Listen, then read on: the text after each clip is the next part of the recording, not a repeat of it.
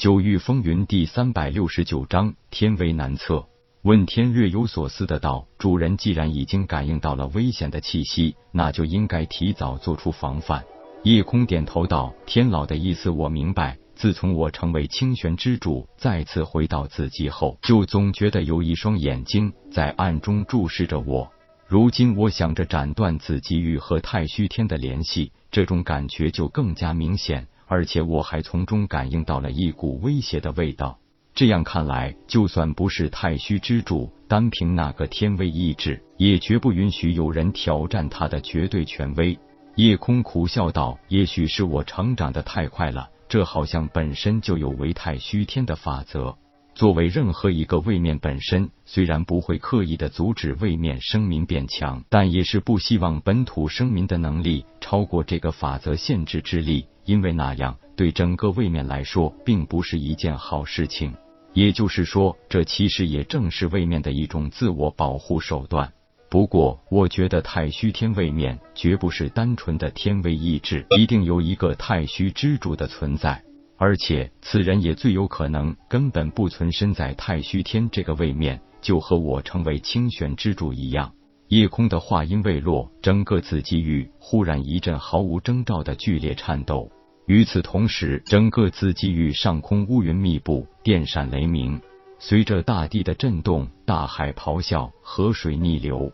只是转念之间，夜空已经发现整个紫极域出现了一次前所未有的天灾，各方面的毁坏程度不亚于域内强者的一顿狂轰滥炸。天生怪象，必有妖异。这突如其来的巨变，让紫极域所有生民产生了前所未有的恐慌。因为这种恐慌并不是单纯的对着上天降灾的恐惧产生的，那是一种来自心灵深处的畏惧，那是一种特殊的信号，是无形的力量在对所有人进行着警告。当然，没有人知道，这主要针对的竟然是太虚宗宗主夜空，而他的心里也很明白，这正是太虚之主对自己做出的严厉警告。太虚之主的绝对权威是不可挑衅的。他更是发现，这次的天地震动，受伤最严重的，竟然也是整个云雾山脉太虚宗的所有宫殿楼阁，几乎无一幸免。虽然人员伤亡并不是很严重，但整个宗门的基业几乎是彻底报废。夜空向天一声怒吼，这一声怒吼中有不甘，有不服，也有不平，更有不屑。然而，他的怒吼换来的只是一声天威意志的冷哼。这声冷哼宛如一声闷雷从天而降，直接劈在了他的身上。一声闷哼，夜空被直接震得一口鲜血喷出来。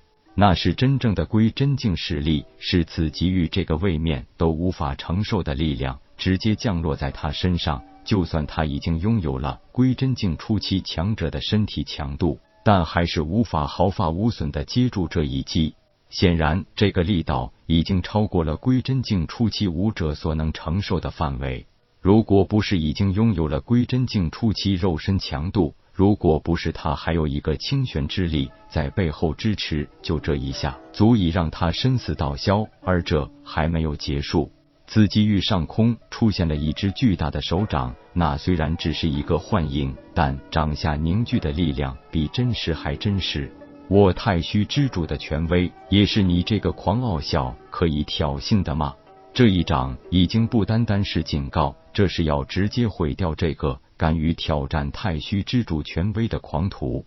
夜空直接催动封天鼎，发出目前可以使用的最强一击。破天斧演化而成的这破天之威，是眼下他最强的一击。不过因为自身境界的限制，他也是勉强为之。虽然这面临着强大的反噬侵袭，但为了保命，哪里还管得了那么多？太虚之主的这一掌已经大为收敛，毕竟他也不会想直接让紫极域被直接毁灭。但是为了自保，夜空只能全力抵御。两股完全超出紫极域想象的力量在半空相遇，发出了比惊天雷霆还要响亮的声音。神仙打架，凡人遭殃。不知道有多少生灵被这惊天巨响直接震得失去了听力，更不知有多少生民被直接震碎心脉而丧命，更是直接震倒、震塌了大量亭台屋宇。夜空在这一次对轰之后，直接消失了身影，就像是从来没有出现在紫极域一样。就连这太虚之主也感应不到任何他的信息。能成为天位面之主，对方的强大，就算用脚趾头都能想到。对方也绝对有这个自信。玉位面中根本没有人可以在这一掌下生还，任何人在这一掌下都会直接被轰成齑粉，魂飞魄散。所以一击之后，一切都归于平静。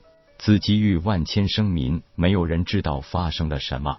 不过好在那股让他们从心灵深处产生的恐惧消失了。夜空醒来时，发现自己藏身于四象封天顶内，全身没有一片完好的肌肤，骨头也都寸断，除了神海和心脏完好无损外，他几乎没有一个好地方了。他很清楚，如果不是天老在关键时刻催动了封天顶护住自己，这一次真的已经死在了这个霸道的太虚之主手下。而那不过是对方的一个微不足道的念头而已。为了不让任何人有机会挑衅自己的权威，他不惜让整个紫极域立于危险之中，更是在那一瞬间夺走了多少无辜生命。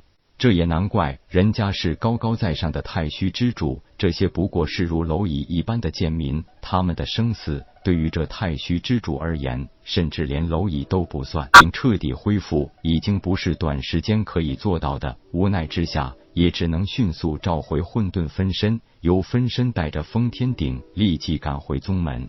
面临这场无妄之灾，整个宗门已经陷入了一片混乱之中。见到宗主返回，才算是逐渐稳定下来。